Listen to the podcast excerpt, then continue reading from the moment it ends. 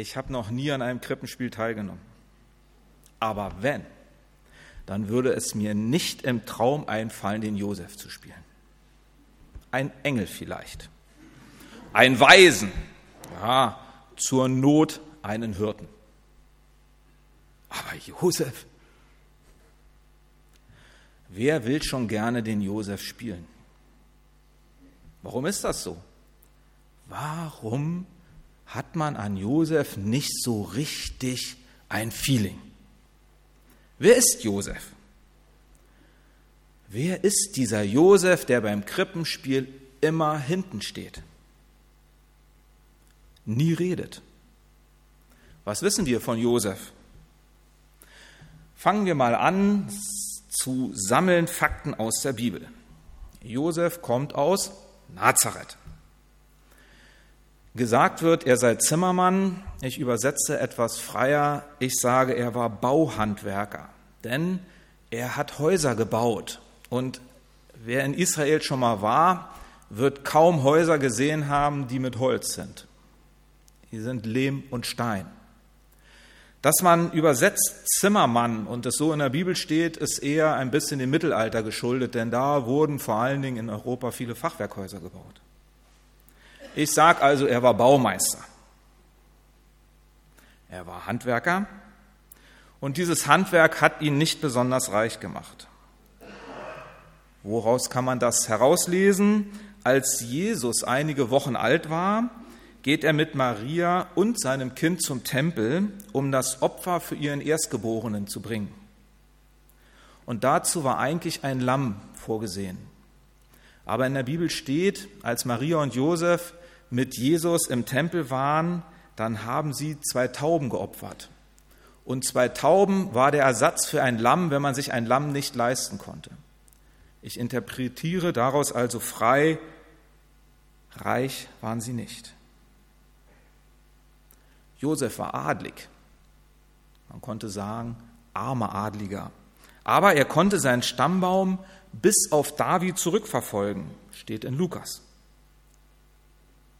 Bis Abraham sogar geht sein Stammbaum zurück, steht in Matthäus. Seine Wurzeln hatte er in Bethlehem, nicht weit weg von Jerusalem. Jesus lebte und arbeitete äh, nicht Jesus, sondern Josef, lebte und arbeitete also 200 Kilometer nördlich in Nazareth, jetzt. Bis hierhin würde ich sagen, nichts Besonderes. Ein Mann wie wir und ihr, wie du und ich. Aber genau dieser Mann wird erwählt von Gott. Josef soll der gerechte Vater und der soziale Vater des Sohnes Gottes werden. Ich lese Matthäus 1, die Verse 18 bis 25. Dies ist die Geschichte der Geburt Jesu Christi. Maria, seine Mutter, war mit Josef verlobt. Aber noch bevor die beiden geheiratet und Verkehr miteinander gehabt hatten, erwartete Maria ein Kind. Sie war durch den Heiligen Geist schwanger geworden. Josef, ihr Verlobter, war ein Mann mit aufrechter Gesinnung. Er nahm sich vor, die Verlobung aufzulösen, wollte es jedoch heimlich tun, um Maria nicht bloßzustellen. Während er sich noch mit diesem Gedanken trug, erschien ihm im Traum ein Engel des Herrn und sagte zu ihm, Josef, Sohn Davids, zögere nicht, Maria als deine Frau zu dir zu nehmen denn das Kind, was sie erwartet, ist vom Heiligen Geist. Sie wird einen Sohn zur Welt bringen, dem sollst du den Namen Jesus geben, denn er wird sein Volk von aller Schuld befreien. Das alles ist geschehen, weil sich erfüllen sollte, was der Herr durch den Propheten vorausgesagt hatte. Seht, die Jungfrau wird schwanger werden und einen Sohn zur Welt bringen, und man wird ihm den Namen Emanuel geben. Emanuel bedeutet, Gott ist mit uns. Als Josef aufwachte, folgte er der Weisung, die ihm der Engel des Herrn gegeben hatte, und nahm Maria als seine Frau zu sich. Er hatte jedoch keinen Verkehr mit ihr, bis sie einen Sohn geboren hatte. Josef gab ihm den Namen Jesus. Handwerker, arm, Nachkomme Davids. Das alles sind Äußerlichkeiten. Aber was hatte dieser Mann für einen Charakter? Was hatte er für ein Wesen? Es steht, Josef war ein gerechter Mann, schreibt Matthäus. Ein Mann aufrechter Gesinnung übersetzt die neue Genfer Übersetzung aus meiner Sicht wesentlich treffender. Denn ein gerechter Mann wird auch gerne mit einem Pharisäer verglichen. Und eben dieser Mann hält alle Gesetze und alle Gebote. Solche gesetzlichen Menschen werden aber allzu häufig sehr unbarmherzig mit anderen, die ihrer Meinung nach nicht alle Gebote halten, so wie sie. Dann erheben sie sich, verurteilen andere, werden eben genau unbarmherzig, freuen sich vielleicht sogar, wenn Ungerechte ihre Strafe bekommen. Bei Josef können wir lernen, gerecht sein bedeutet nicht nur nach den Geboten Gottes leben, sondern vor allem nach dem Herzen Gottes zu leben. Und Gottes Herz ist barmherzig. Gott hört nicht auf zu lieben, und so einer ist Josef. Als Maria ihm erzählte, dass sie schwanger ist, bricht für Josef eine Welt zusammen. Alles, wirklich alles war von da an anders. Die Vorfreude auf die Hochzeit zerstört. Sein Vertrauen zu Maria zerstört. Josef, und das kann ich richtig gut nachvollziehen, ist enttäuscht, verletzt und traurig. Ah, für so eine Fälle hat das Gesetz etwas vorbereitet. Er hätte Möglichkeiten gehabt, nämlich zwei. Er könnte Maria anzeigen. Oh, das hätte ihren Tod durch Steinigung bedeutet. Oder er könnte ihr den Scheidebrief geben. Das würde sie ein Leben lang brandmarken. Naja, aber wer mit dem anderen schläft, hm, Schande würde das bedeuten. Beides will Josef nicht. Er hat nicht aufgehört, Maria zu lieben.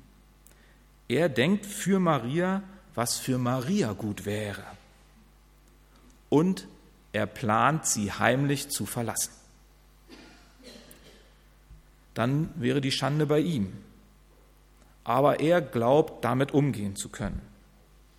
Alle würden denken, das Kind sei von ihm, Maria wäre einigermaßen gut raus, viele würden sich um sie kümmern und er versucht irgendwo anders ein Leben neu aufzuzogen.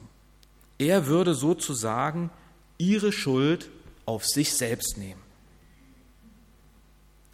Wer von uns hätte eine solche Größe? Das Beste zu suchen für jemand, der einen so tief verletzt hat. Josef sind nicht nach Rache und nicht nach Vergeltung. Josef ist ein stiller Mann. Im Neuen Testament wird kein einziges Wort von ihm überliefert. Aber Josef ist ein großer Mann, ein wahrhaft gerechter. Josef ist im Begriff, sich selbst zu opfern, seinen guten Ruf, sein Leben, seine Lebensperspektive in Nazareth, als ihm ein Engel in der Nacht aufklärt. Gott greift direkt ein. Gott erwählt diesen Mann als Vater seines Sohnes. Der Engel erscheint ihm im Traum. Der Engel sagt, Josef, Sohn Davids, zögere nicht, Maria als deine Frau zu dir zu nehmen. Denn das Kind, das sie erwartet, ist vom Heiligen Geist. Sie wird einen Sohn zur Welt bringen, dem sollst du den Namen Jesus geben, denn er wird sein Volk von aller Schuld befreien. Ja, wer bitteschön glaubt denn sowas?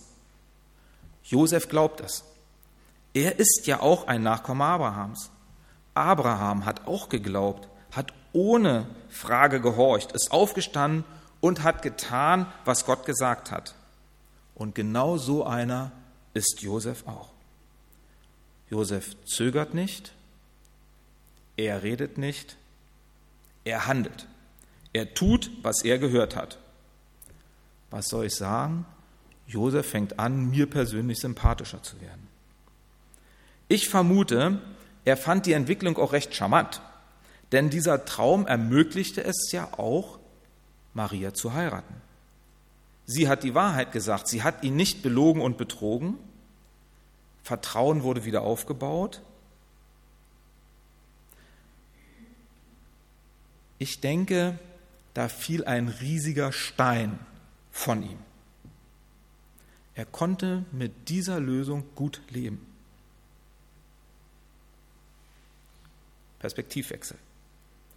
Kaiser Augustus in Rom, Adoptivsohn des berühmten Kaisers Caesars, Augustus sorgte dafür, dass Josef mit Maria nach Bethlehem kommt.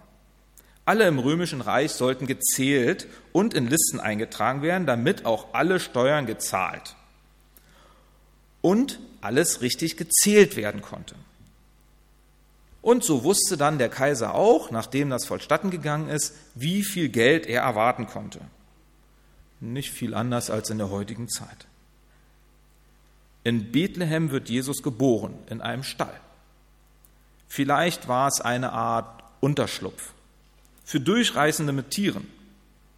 Vielleicht war es normal für arme Leute oder Menschen, die mit Tieren unterwegs waren, an solchen Raststationen zu übernachten. Ich weiß es nicht. Und Josef spielt hierbei wirklich erst einmal eine Statistenrolle.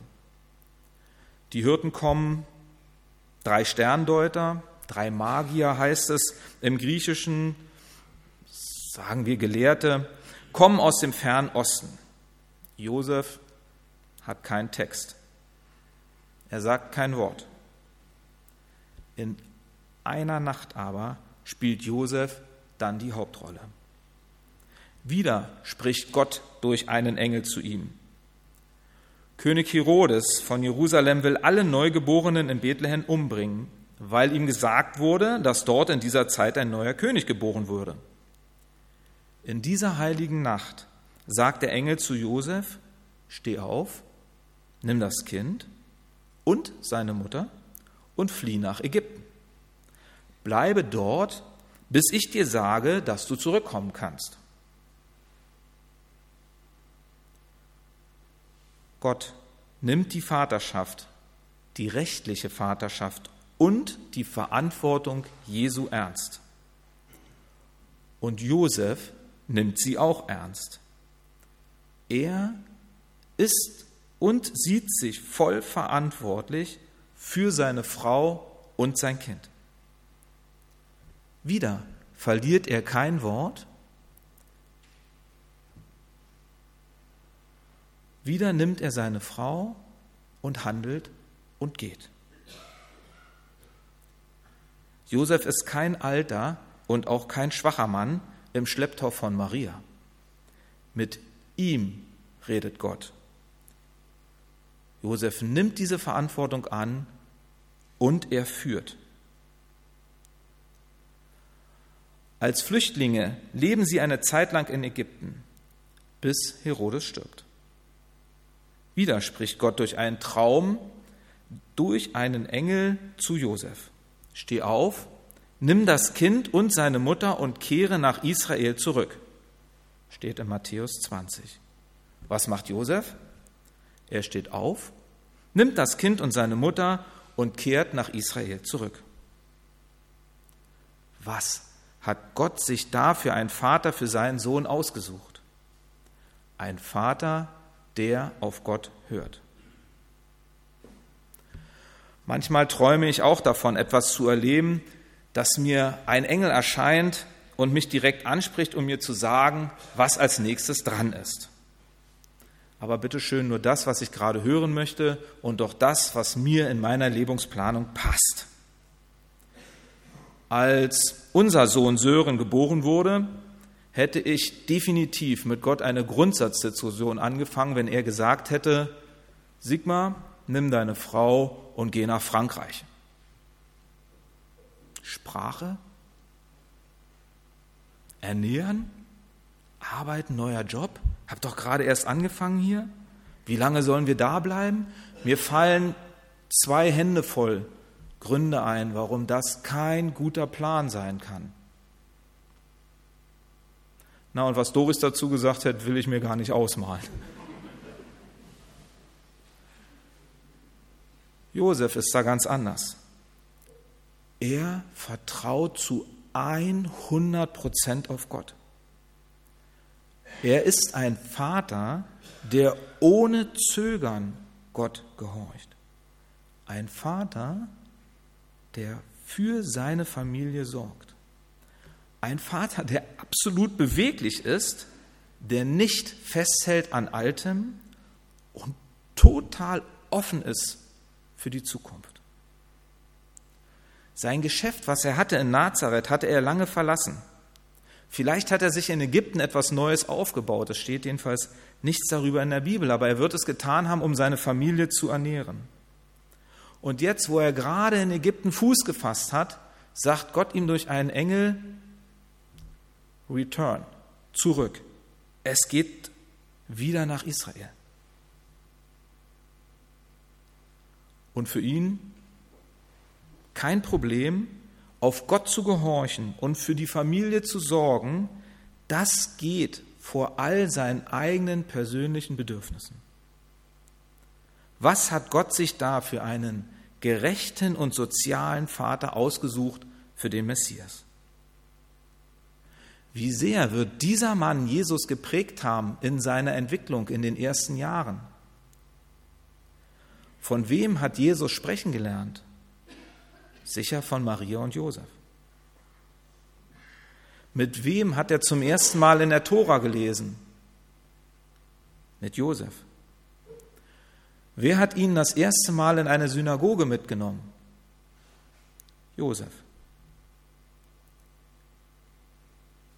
Josef hat dafür gesorgt, dass Jesus behütet aufwachsen kann.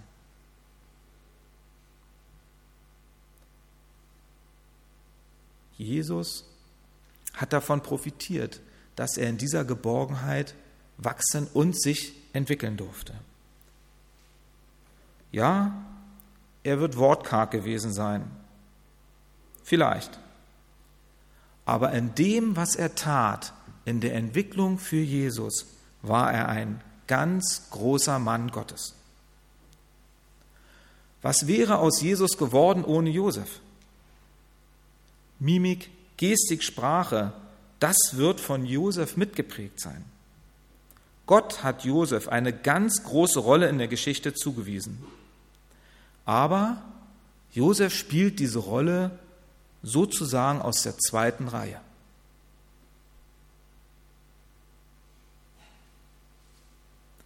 Und wieder redet Gott im Traum zu Josef und sagt ihm, dass er nicht nach Judäa in den Süden des Landes, sondern wieder nach Nazareth gehen soll. So schließt sich der Kreis geografisch. Und wieder kein Zerren, Zetern und Murren, keine Diskussion, sondern auf geht's.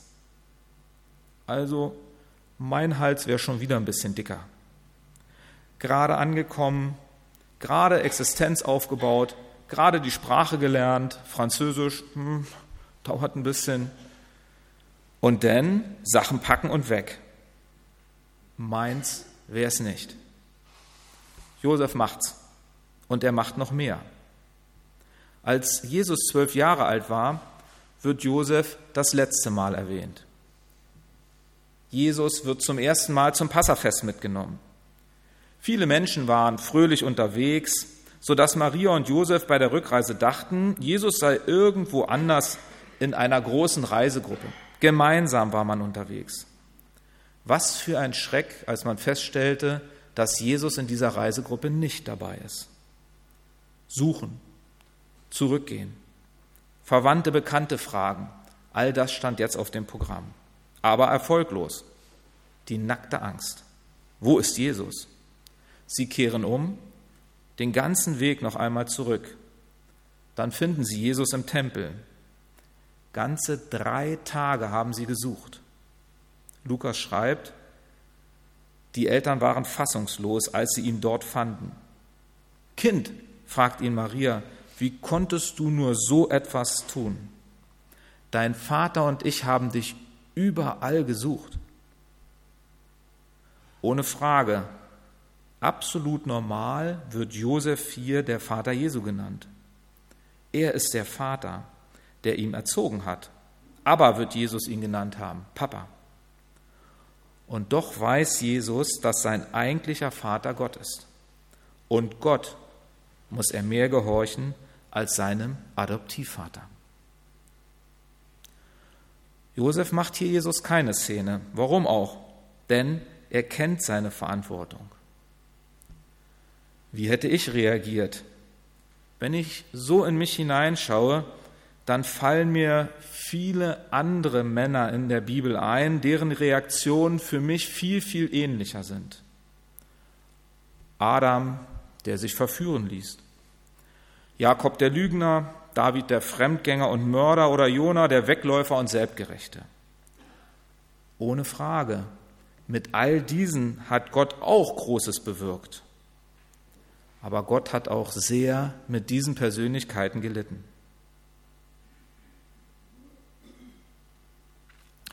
Andreas Rufing, ein speziell für die evangelische Kirche ausgebildeter Männerseelsorger, hat sich sehr intensiv mit Josef beschäftigt und hat es einmal wie folgt zusammengefasst, so in, in Einzelworten. Du gerechter Josef, du keucher Josef, du weiser Josef, du starkmütiger Josef, du gehorsamer Josef, du getreuer Josef, Du Spiegelbild der Geduld, du Freund der Armut, du Vorbild der Arbeiter, du Zierde des häuslichen Lebens, du Beschützer der Jungfrauen, du Stütze der Familie, du Trost der Bedrängten. Rufin sagt, und das kann ich teilen, es sind eine Menge wirklich schöner Eigenschaften. Und trotzdem fehlen bei all diesen Eigenschaften das, was einen Mann so ein bisschen männlich macht und auch ein Stück weit attraktiv für Frauen. War Josef also ein Softie, ein Weichei, ein Loser? Würden wir das heute so sagen? Ich bin froh und dankbar, dass Rufing dem widerspricht, denn ich tue es auch. Die Flucht nach Ägypten, die Rückkehr nach Israel war beileibe kein einfacher Ritt. Seine Frau und sein Kind zu nehmen und loszuziehen, war beileibe keine einfache Entscheidung. Und ein Weichei, ein Softie und ein Loser wäre mit Sicherheit in die Diskussion gegangen. Trotzdem führt dieses Schattendasein, dieses Nichtreden, dieses permanent im Hintergrund stehen, dieses Handeln aus der zweiten Reihe ein bisschen dazu, dass wir uns heute immer noch fragen, wie männlich ist eigentlich dieser Josef? Und auch in Zeiten von Elterngeld und Vätermonaten werden Männer noch lange nicht berühmt, wenn sie Windeln wechseln können oder Kaffee kochen. Immer noch gilt, alle Macht den Alpha-Männchen. Und hier spielt der Name Josef durchaus auch in der heutigen Zeit noch eine Rolle. Wer kennt sie noch, die Franz Josef Strauß, die Josefs Ratzinger, Herrn Josef Ackermann oder ein Josef Joschka Fischer. Josef der Schweigsame, der Träumer der Gerechte, wie er im Evangelium des Matthäus genannt wird, ist eine ganz andere Sorte Mann. Ein Charismatiker, der Gottes Geist alles zutraut und mit dem Reden Gottes rechnet. Und Gott kann auf vielfältige Art und Weise reden. Josef komplett offen dafür. Kein Mann vieler Worte, aber ein Mann der Tat. Absolut integer, absolut treu und zuverlässig. Ein Mann ganz nach dem Herzen Gottes. Ein hochverantwortlicher, geistlich geleiteter Ehemann und Vater. Josef ist beweglich für Gott und hat Prioritäten in seinem Leben. Und Josef ist jemand, der den Platz einnimmt, den Gott ihm zuweist. Bis heute ist er für viele der Mann der Maria. Für Gott war er der Mann, dem er den Messias anvertraut hat. Sollte ich einmal in die Verlegenheit kommen, an einem Krippenspiel teilzunehmen, dann würde ich sehr gerne die Rolle des Josefs übernehmen. Amen.